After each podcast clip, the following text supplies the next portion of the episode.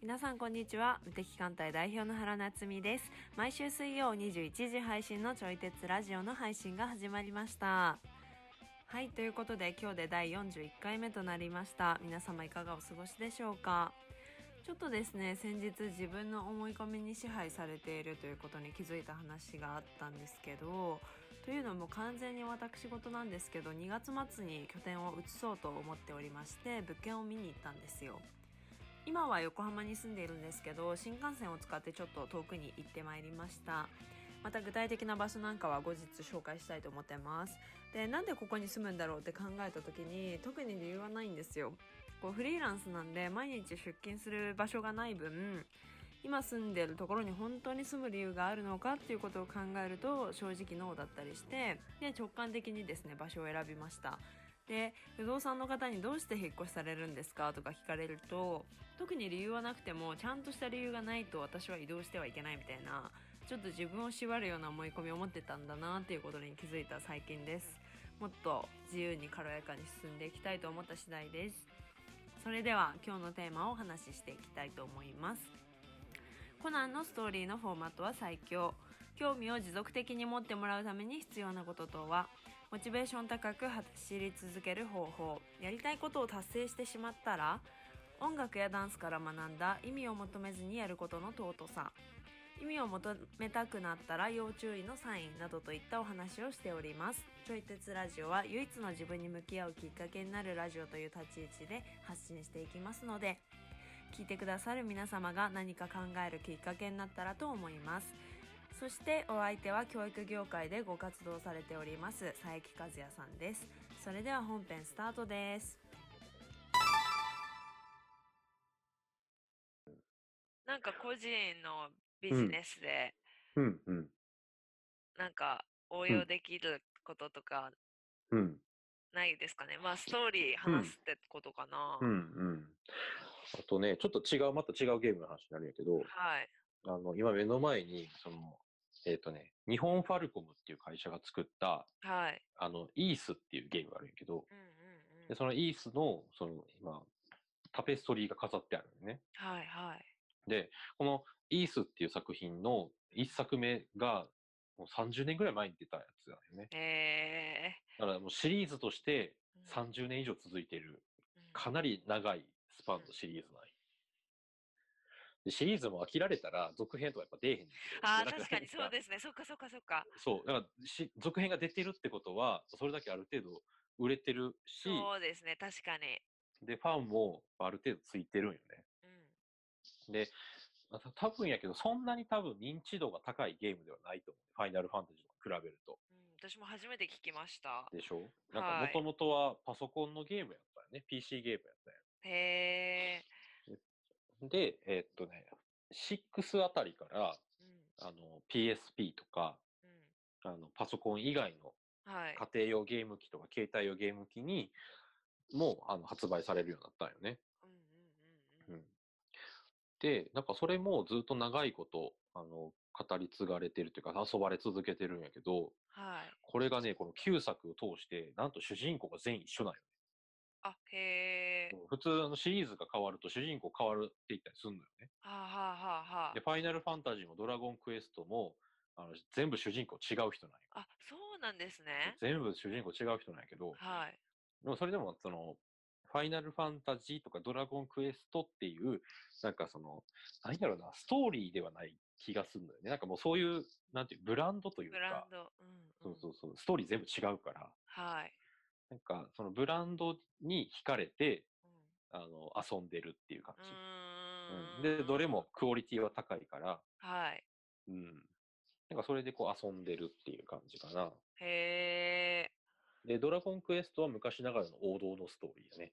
うんうんうんで、ファイナルファンタジーはどんどんいろんなこう新しい要素が入っていってる感じ。はいはい。うん、新進気鋭の感じやけど、だからそういうはい。こう対比はあるんやけど、どちらもこうストーリーが全然違うから、はい。ブランドっていうものに、あのー興味惹かれてるんじゃないかなと思うんやけど、で、このイースっていう作品は全員主人公が一緒で、はい。メタ、なんだっけな、メタストーリーやって言ってたかな。なんか、えっ、とね、一個一個の中にもちろんストーリーは違うストーリーがあるんやけど、はい。あの、1からね、9まで。でもそれを全部貫く大きいストーリーがあるなるほど。はい。そう、主人公のアドルっていう、あなんか赤い髪の毛の青年がおるんやけど、もうその、ワンが出る、もう、なんていうか前から、はいそのアドルは現役を引退、冒冒険家なんやね。冒険家なんやけど、現役を引退していて、もうなんか60だか70だかっていうところから始まる、ね。うん。で、その、の、あの、今までの冒険の記録を100冊以上の書物にまとめた。で、うんその書物の中に記された一あの一冊の物語を一本一本のゲームにしてるっていう設定がある。へえ。そういう大きい枠組みがあって、はい。で、1はこの、なんかここを冒険した時の話とか、で、2は何歳の時のここを冒険した時の話みたいなっていう風なこう作られ方がしてる。うん。はい。だから全部、あの、主人公が一緒で、うん。で、全体を通すストーリーがあって、はいはい。で、その中でまた小分けになったストーリーがあるっていう、まあそういう構成になってるのうん。うんうん。だから、なんか、そっちの方が、なんかストーリーで売ってる感っていうのは感じる。どちらあかというと、ストーリーに惹かれてるというかね。あ。はいはい。うん。うん、さっきの話で言えば、え FF7 単体で見れば、ストーリーに惹かれてるとか、キャラクターに惹かれてるとかある。はいはい。うん。でもなんか、こう、そのイースの方が、なんかちょっと、もう本当にストーリーでグッと押し込んでる感じはするんだよね。魅力を出してる。なるほどなるほど。うんうんそうやっぱ9作目もね、なかなか面白かったし。へえ。うんだから結構コアなファンがついてるゲームかなって思う。へえ。え例えば、名探偵コナンとかは、うんうん、うん。あれ、究極フォーマット一緒じゃないですか、毎週。そうやね。時期はね書いてるしうんうん。そうやね。とはいえ、やっぱバックグラウンドに、その、うん。黒の組織うんうん。の話があるじゃないですか。あるあるある。あれを見てるファンの方々って、うん。何が、うん。何にワクワクしてるんでしょうね。でも、まあ、そうか、ん海外ドラマとかって、究うん極あのフォーマットが多くて、うんうん。探偵ものか。探偵ものはい。に関しては、まあ、毎回小さな事件が1話解決であります。うん。で、やっぱ大きなストーリーが、うん。こう、ちょくちょく流れるから、うんうんあの、ちょっと目が離せないみたいな。うん。うんコナンなんでそれを本当20年くらいやってるじゃないですか。そう、そうよね。めっちゃ長いこと同じ項目やってるよね。あれでファンつけるってすごすごくないですか？すごいよね。うん。うん。なんかね、コナンも、何やったっけな。あの、ガチャガチャってあるじゃない？はいはいはい。リアルの方のやつね。あはいはい。で、あれで、何やったっけ、コナンのあの、犯人の時の、なんか黒い、何、うんうんうんうん。黒いややつおるやん。まだ犯人が誰か分かってうんうんない時のうんうんうん。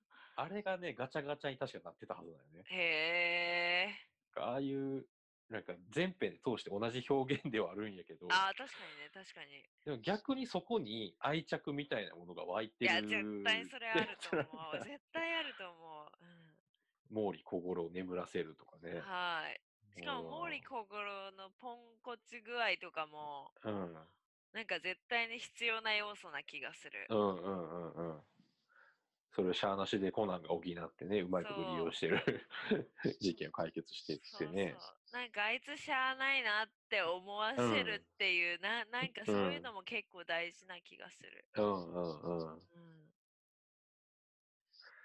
確かに。うん。でもにしてもに、あんだけ長く続くのってすごいよいやね。めちゃくちゃすごいと思います。すごいよね。うん、だってあの映画毎年やってるじゃないですか。やってるやってる。また今度やるよね。確かやるやると思う。うん。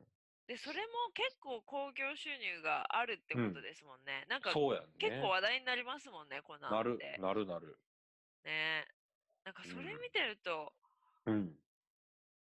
ね、続ける凄さもだし、そうそうそう。つ続く凄さっていうか、うん。一人だけでは続けられへんことやもんね。そうそうそうそうそう。ね、漫画とか続けたくても続けられない、うん反応がね、なくて続けられない人たちがたくさんいる中で、うんうんうんうんあんなお決まりのパターンをやり続うん。ける。で、未だに黒の組織が分かってないのかな、あれ。うん。なんなのか。やっぱ分からないっていうのは一個うんの、。うんうん。なん、なんだろう。うん。なんかこれ知りたい知りたいっていう気持ちをかきたてるうん。要素なんですかね。にしてもさ、なんか、その、ずーっと謎なままを、はい。なんか20年ぐらいキープし続けるのって、すごくない？なんか、謎、謎なことを飽きたりとかせえへんのかな？もう答え知らなくてもいいよ、みたいえー、どうなんでしょうでも人ってやっぱそれ知りたくなるんじゃないですか？な。あー知り、知りたい気持ちがあると、はい。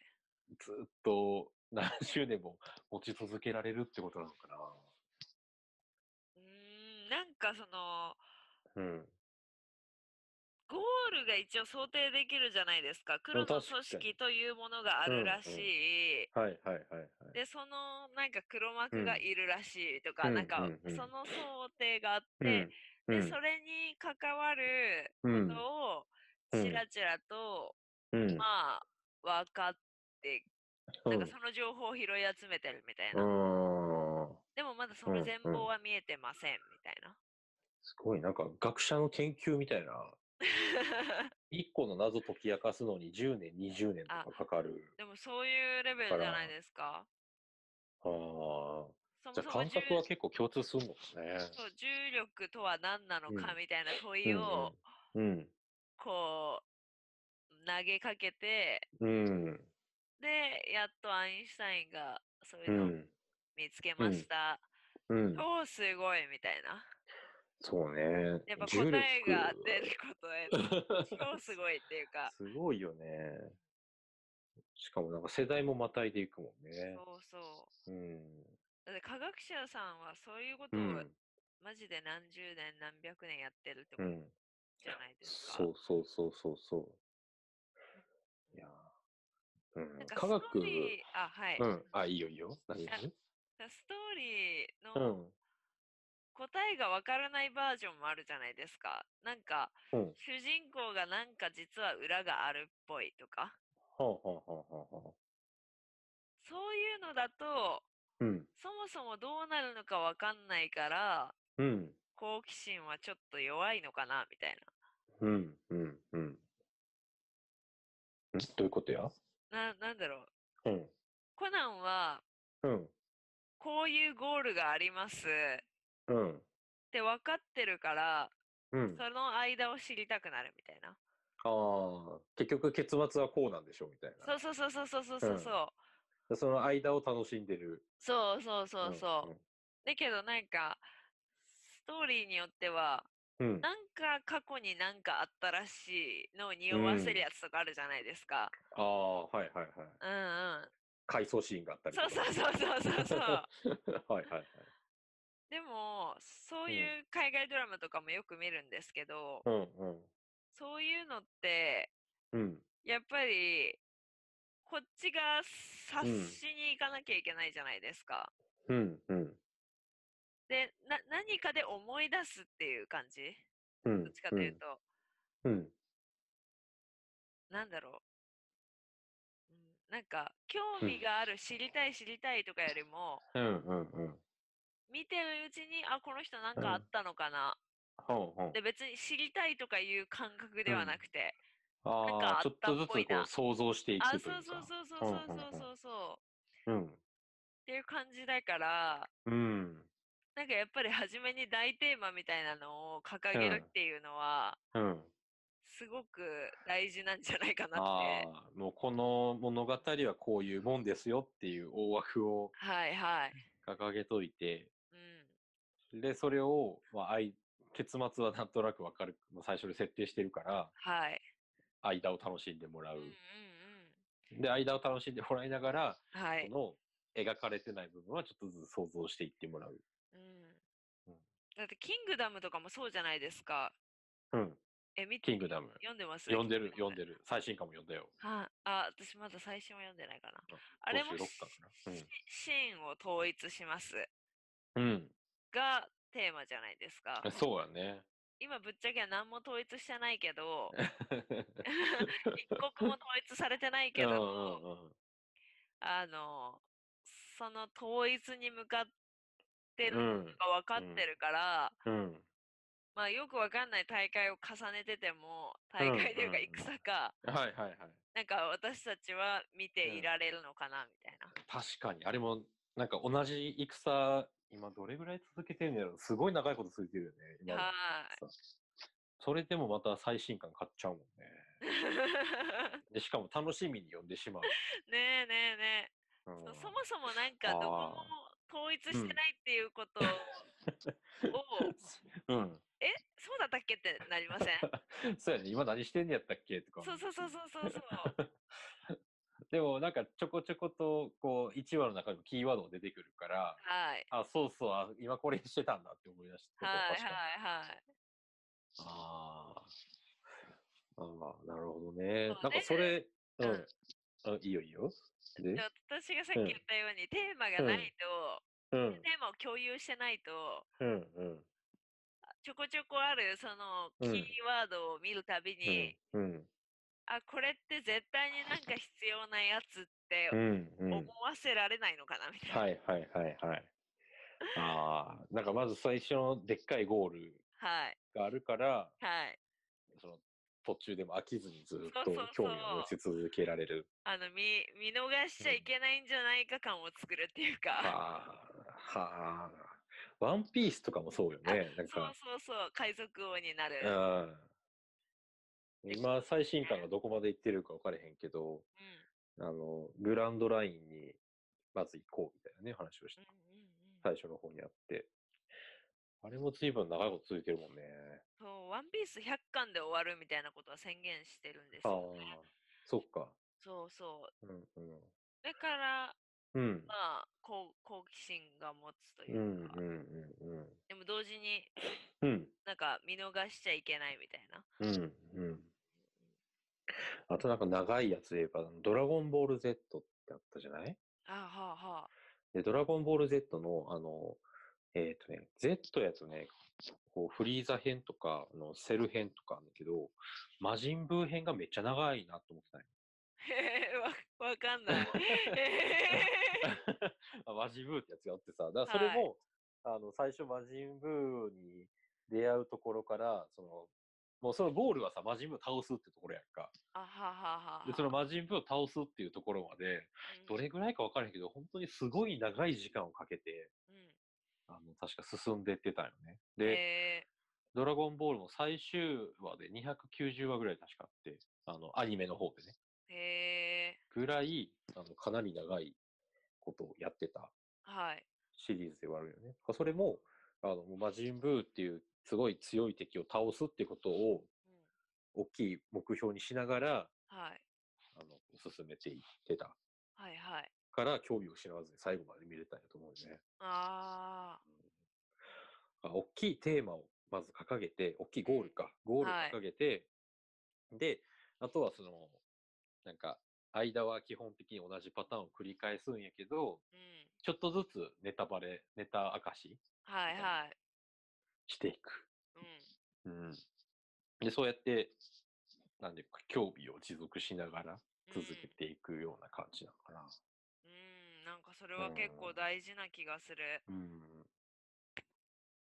っていうことは、なんか大きいテーマをであればあるほど、うんなんか長くストーリーを続けられるってことになるのかな。それもある、そうですね。確かに確かうんに。ゴールが見えない。ゴールは明確やけど、ゴールに至る道筋がパッとは見えないみたいはいはいはい。な。そうすると、まあ、ストーリーやったら長く楽しんでられるし、はい。で、研究やったら長く研究し続けられるし、うん。ってことなのかな。うん、それはありそうん。なんか、こう、我々の人生もそうよね。なんか生涯かけて成し遂げたいことっていうのがポンって出てきたら、う。うん。本当にずっとそれについて取り組み続けられる。うん。うん。でかい目標。はいはい。でもなんか、その、10年ぐらいだったら達成できるようなものだと、はい。達成しちゃうとそこでゴールしちゃうから、うんうんうん。なんていうか、走る理由がなくなってしまう。うんうんだから、なんかどう達成していいかわからんけど、そのゴールが明確なものほど、うんうん。はい。人はそこにこう原動力うんを、まあ、モチベーション高めてうん。走り続ける理由になるってことなはいのかな。はいはいはい。確かに。ああ、なるほどね。うん。そこがないとう、ん、うん。あれ何のために生きてるんだろうモードに入るじゃないですか。うん、うん、うん。ねねそうすると、うん、まあそれが漫画だったら、うん、視聴者の人はうん。飽き飽きちゃいますもんね。そうよね。うん。なんか10話で終わっちゃうみたいな。ねえねえ。うん。うんはあ、なるほどね。面白いな。うんうん面白い面白い。うん。大きなテーマを掲げる。うん。うん。なんかそうするとさ、例えば芸術とか音楽の分野だとどうなんやろ？なんか大きなゴールって言ったらさ、例えば、はい。なんかこの曲を演奏できるようになろうとかは多分大きいゴールにはならんと思うんだよね。はいはいはい。うん。なんかあ、自分が演奏者側ってことですか、あ、そう、演奏者側ね。うん演奏者側として。でなんかそういう場合の大きいゴールって何になるんかなと思って。えでも自分が鳴らしたい音とか、作りたい音楽とかがはあ。あるからこそ違うん。うなって言って練習できる。はあ。もうなんかすごい、なんていうのかな。達人の領域やね。なんか一個の音にこだわるみたいな。でも芸術とかって本当に続けるっていううん視点で見ると、うん本当そういうところ、達人的な部分がないとできない気がする。うんうんうん。もう娯楽その、とは別に。うん、それをずっと追い続けられるような。はいはい。うん。だって別なくても生きていけるじゃないですか。うん確かうん。に。うん。なるほどな。確かにな。いうん、や、そういうのもね、最近ちょっとピアノを始めたい。ええ 突然 そうそう。で、ピアノを始めて、はい。まあ、まだ全然、なんていうかな、片手ですらもちょっとおぼつかない感じのレベルなんやけど、はい。あの、なんかまあ曲をね、こう習得し続けていっても、なんかその先が見えなかったら曲を習得することにすら飽きてしまうやろうなっていうのはなんとなく想像しながらやってて、うんうんだからその、なんか何を目指して。こうやっていくと長く続けられるのかなっていうのはちょっとぼんやり考えながら練習してるのね。はいはい。うんうんうんうん。そもそもなんでピアノ始めたんですか？だからずっとね、音楽はなんかと、何、生活の中取り入れたいなと思ってて、うん。自分の趣味の一つとして。はいはい。で、なんかどの楽器がいいかなとかうん。考えていったら、あの、なんか弾きたい曲があるから、弾けるようになりたい曲はいはい。があるから、あの、それやったらなんか、こう主戦を、主戦が分かりやすいピアノがいいかなと思ったよね。うんなるほどなるほど。はいはい。ギターとかも考えたけど、はい。なんかギターやとちょっとバンドのイメージがあったから、うんアアコースティックでソロギターとかっていうよりね、はいはいなんかそういうイメージの方が強かったから、あの、ピアノやな。うん。うんうん。ピアノにしたい。へえ。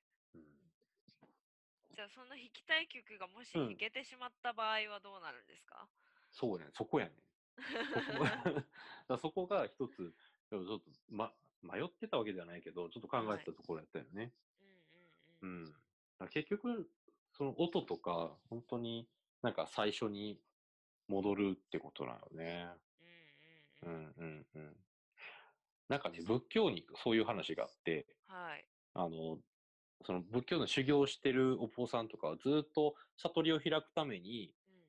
いろんな修行をするんやけど、はい。でももうほとんど悟りに近い状態、もうあと一歩で悟りみたいな。状態まで近づいたら、その結局その悟りが足元にあったって気づくらしいよね。えだからもう、例えば、その、お菓子作りのね、こー、うう、ん。ずっとそのパティシエになるためにこうずっとやり続けて、パティシエになってからもずっとお菓子を作り続けていって、はい。で、いろんなね、こう、外国のお菓子とか、すごい高級なお菓子を作れるようになったけど、でも最終的に、その原点というか、自分が一番美味しいと思えるものは、お母さんが作ってくれたホットケーキだったみたいな。うーんうんうんなんかそこが自分の原点であり、自分のゴールだったみたいな。うんなんかそういうのが、なんか仏教の教えにあるんよね。はいはい。だっけな、なんかすごい難しい言葉で、なんか、名字なんとかかんとかっていうの 忘れたけど、そう、なんかそういう話があって、で、さっきの音楽の話も、ずっといろんな曲を、難しい曲とかも習得していって、はい。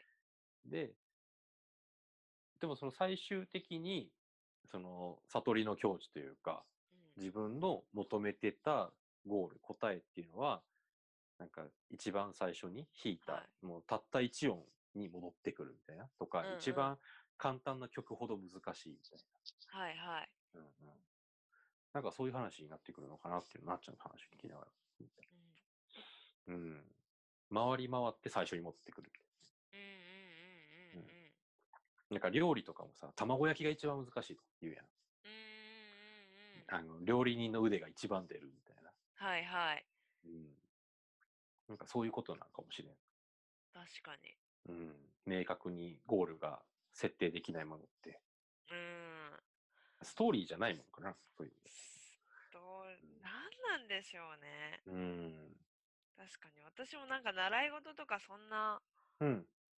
まあ、ピアノとかやってましたけど、うんそれはなんかうんうん小学校までやるもんだみたいな感じで続けてるから、うんうん。うん、なんかうん。ね、逆になんかこれを弾きたいうん。やったらそれだけ練習したら終わるじゃないですか。はいはいはい。なんかその時は、うん。うん、なんかその目的とか考えてない時のうん方が、うん。でピアノやってたのは幸せだったかもしれないです。うん。うん。うん。うん。うん。その小学生だまでやるもんだって思ってたあそうそう時？そうって思ってたのはすごい幸せだったなって思います。うんそれは何が幸せやったの？えー、なんかピアノって、うん。まあ、私吹奏楽もやってたんで音楽って、うんうん何ですかねなんか楽しい瞬間って多分、うん。うん。本当に人前でやる時ぐらいで、うんうん。あれはもう本当スポーツみたいなもんだと思ってて、スポーツ。もう本当基礎練みたいな。はあ。うん。うんうんうんなんか吹奏楽部ってなんかグラウンド走ったりとかしてるよね。ああ、そうそうそうそう、本当に、ピアノとかも、うん。なんかやっぱ弾きたい曲だけを弾くんじゃなくて、うん指が動きやすくなるためのうんみたいなうんやつを絶対最初にやるんですよ。あ、そうなんや。そうそうそうそうそう。確かに指動かされへんと弾かれへんもんね。そうそう。あだからそういうなんかき基礎。のための教本みたいなのを、うんうん。あの最初にやって、うん。その後にお曲みたいな感じうんうんの流れだったんですけど、うん。うん、なんかその冷静さを持ってしまったらこの曲だけ弾ければいいしとか思っちゃいそう。うん。基礎練とか意味あんのみたいな。あ うんあ。ああ。確かに。意味あんのとか言われたらあると言えばあるし。そうそうそうそうそう でもなんか、あるって明確にね、あのこれに繋がってこれに繋がってとか言われへん。はい。うん、ああ。なんかそれが習慣になってたピアノにとりあえず毎日触るみたいなことはその時習慣だったんですけど、うんうんうん、習慣だったからこそなんか良かったのかなっていうか。うん、なるほどね。うん、なんかなんか、うん、とりとにかくあの、はい、なんかよう分からんけど毎日1時間はやるみたいな。あそうそうそうそうそうそうそう。はい。とか学生時代はダンスサークルに入ってたんですけど、うんうん。究極踊って何の意味があるのって感じじゃないですか。まあ確かに。何か生み出すわけでもないし、そうそうね。言っちゃうとね これお金になるのみたいなあとか考えちゃうと、あ。うんうん。まあ、なんないじゃないですか。うんうんうん。確かに。ねでも、はあなんかその時はその時のうんそれが楽しくてやってて、ううんんうん。なるほどな。なんか意味を求めずにやる。はい。なんかすごい大事な気がするな、それ。なんかそう、そういう要素を、うん。うんな、何か持っておくのは大事そうって思います、最近。なんかこの意味を求め始めると、なんかそれって、多分もう意味なんてないよっていう前提から話が始まっているような気がしてて、うんうんうん。で、結局意味を探そうとしてるふりをしつつ、でも心の中で意味なんてないと思ってるから、うんうんでもけだから結局答え見つからへんのよね。意味これをやる意味みたいなの見つからなくて、はい。で、やらなくなる。だからうんやらない理由を探し、探す一つとして、その意味を探し始めるっていうのがはい。ある気がしていて、うんうんうん。あの、例えば子供が勉強するときとかも、なんで勉強するのか聞き始めたら、うんなんか、あ、これは勉強する気ないんやなっていう話になってきそうな気がするんだよね。確かに。でそれで明確に大人が答えても、はい。なんか、きっと、でも、って言って、いや、でも、つってね。はい。なんか、それを跳ねのけて、結局勉強しない理由にしちゃう。意味がないことを。はい。うん。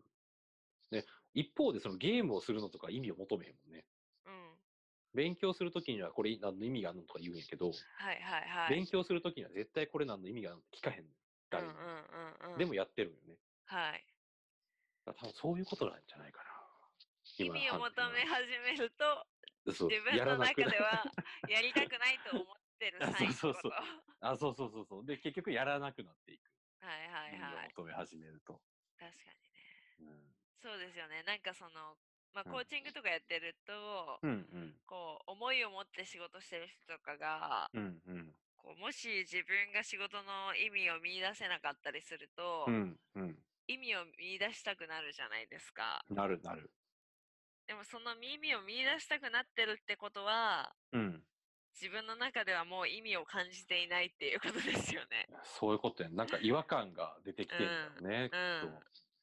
うんうんうん。なるほどな、面白い。うん意味を見出したくなるときは、うんうんうん。そもそも自分で意味を感じていない。うん。そうそう。で、やりたくなくなってきてる違和感。うんうんうん。なんか俺も今の仕事で、はい。その、そのベースの理念は安全基地にしようだよね、家庭を。はいはい。家庭を安全基地にしよう。で、で安全基地をしたら、まあ、子供がいろんなことにチャレンジはしし始めたりとか、まあ、いろんなことを学び始めますよって言ってるんやけど、はいはい。でも子供が何かを学び始めたりとかして何が嬉しいんやろなっていう時々考えるの。何のために自分はしようとしてんやろうああ。で考えるんやけど、結局分からへんのよね。別に子供が勉強しするようになっても、はい。せんくても、もうなんか極論言ってしまえばよその子やし、うんうん。別に俺には関係ないとも言えてしまうよね。うんうんうんうん。でもなんか知らんけど、そのメルマガで発信し続けてるし、はい。結局またベース5期をやろうとしてるし、うん。なんか自分のやってる活動は、なんかね、未だに答えが出てなくて謎なんよ。なんでこれをしてるのか。へえ。うんなんかよくわからんけどやり続けてるみたいはいはいはいはい。な。熱意はないかって言ったら結構熱意はあると思うんうんうう。ん。だからやり続けられてるし。でもその熱意が何なのかは分からへん。へえ。まだ答えが分からへんね。うんうんうんうんだ。からそれを言ってみたら意味がないけどやってるっていうことになるかな、自分の中で。うんうんうん多分うん。でも意味がないからこそ続けられるのかもしれへん。今の話でもね。確かにね。うん。まあ多分自分の中では言語化できてない意味はあるのかもしれないけど、うんうんうん。ってことですよね。うんうん。そこに、どうしても意味を見つけなきゃとか言語化しなきゃモードに入った途端に、うんうん。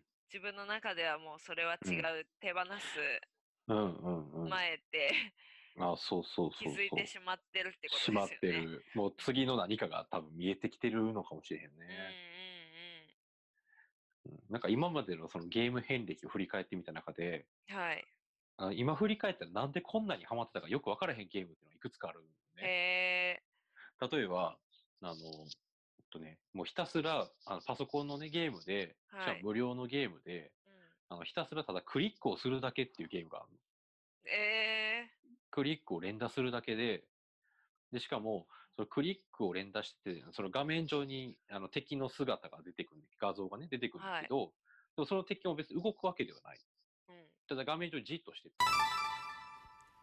かがだったでしょうか？私たちが話しているのは答えでもなくてただのテーマを投げている感じなので哲学するきっかけになったら幸いですそしてこちらのラジオではお便りを募集しております私原と和也さんへの質問やご意見などお待ちしておりますフォームがあるのでそちらから送信してくださいそれでは来週も水曜21時にお会いできることを楽しみにしております。ではさようなら。